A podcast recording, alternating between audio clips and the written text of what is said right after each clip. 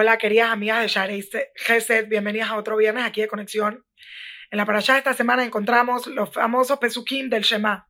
Behafta de Tashem lo queja, llamarás al Eterno tu Dios.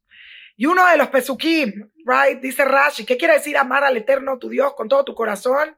Dice y el Beja Haluka Lamakom, que tu corazón no esté en pelea, distanciado, separado del lugar, separado de Dios. Y qué lección tan grande que nosotros tenemos en esta vida y lo que Rashi nos quiere enseñar. ¿Sabes qué significa amar a Dios con todo tu corazón? Significa estar en paz, significa estar en paz y en armonía y en empatía y en comprensión y en aceptación de todo lo que nos está pasando en la vida y dejar de estar peleando con Dios por todo lo que hay, por todo lo que fue, por todo lo que no fue, por todo lo que tenemos, por todo lo que no tenemos. Como Dios le dijo a Moshe, el lugar en el que estás parado es sagrado. Y hay veces que no nos gusta estar parados en el lugar. Y por eso Dios nos dice, que es amar a Dios con todo tu corazón? No pelees al lugar. El nombre de Dios es el lugar, pero también nos quiere decir, no pelees el lugar en el que estás. Deja de pelear la situación en la que estás. Es difícil, créanme que es difícil aceptar lo que Dios nos da, pero al final de cuentas todo viene de Dios y todo es bueno. Y justo estaba pensando que ayer estuvimos leyendo Meilat Eija y quiere decir cómo puede ser, cómo sucedió, el día en el que tenemos derecho a preguntar todas las preguntas. No solo tenemos derecho, nos dice Dios, pregunta, pregunta todo lo que quieras preguntar.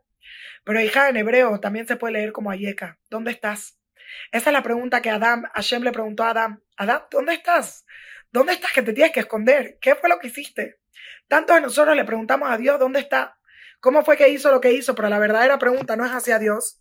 La verdadera pregunta es hacia nosotros. ¿Dónde estás que llegaste a este lugar? ¿Dónde estás? ¿Qué pasó con tu relación que llegaste a este momento? ¿Qué pasó con tu persona? ¿Cómo te dejaste caer? ¿Cómo te permitiste llegar a una situación en la que te tengo que dar tanto dolor? Ahorita, después de leer Megilat Eija, leemos por tres semanas la Haftarah Nahamu, que quiere decir confortar.